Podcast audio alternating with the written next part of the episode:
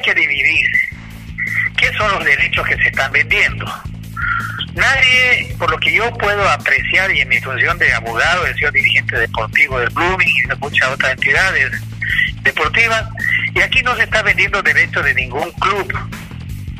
Por ejemplo, para no ofender a nadie, el club A puede vender o hacer marketing comercial con su figura, su, no, su logo, sus colores, su nombre, qué sé yo, todo lo que puede venderse materia o promoverse con sponsor como hacen en todo el mundo.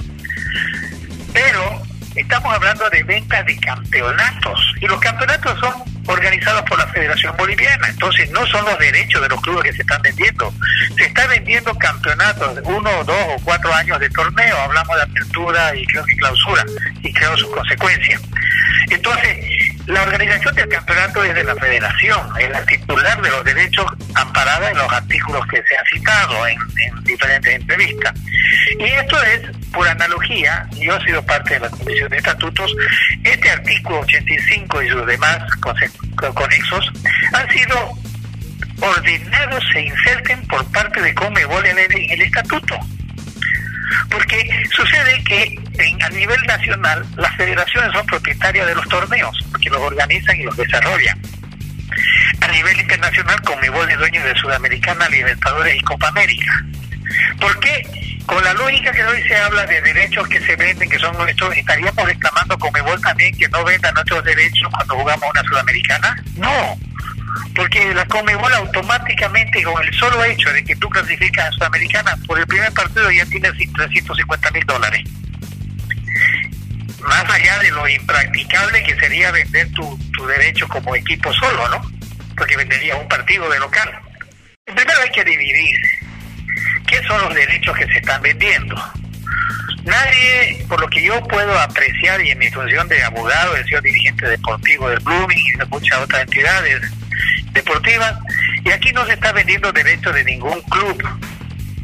Por ejemplo, para no ofender a nadie, el club A puede vender o hacer marketing comercial con su figura, su, no, su logo, sus colores, su nombre, qué sé yo, todo lo que puede venderse de materia o promoverse con sponsor como hacen en todo el mundo. Pero estamos hablando de ventas de campeonatos y los campeonatos son organizados por la Federación Boliviana. Entonces no son los derechos de los clubes que se están vendiendo.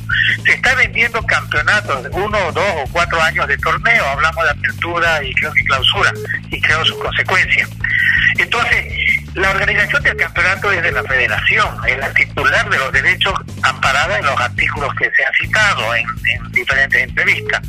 Y esto es, por analogía, yo he sido parte de la Comisión de Estatutos, este artículo 85 y sus demás conexos han sido ordenados se inserten por parte de Comebol en en el estatuto. Porque sucede que en, a nivel nacional las federaciones son propietarias de los torneos, porque los organizan y los desarrollan.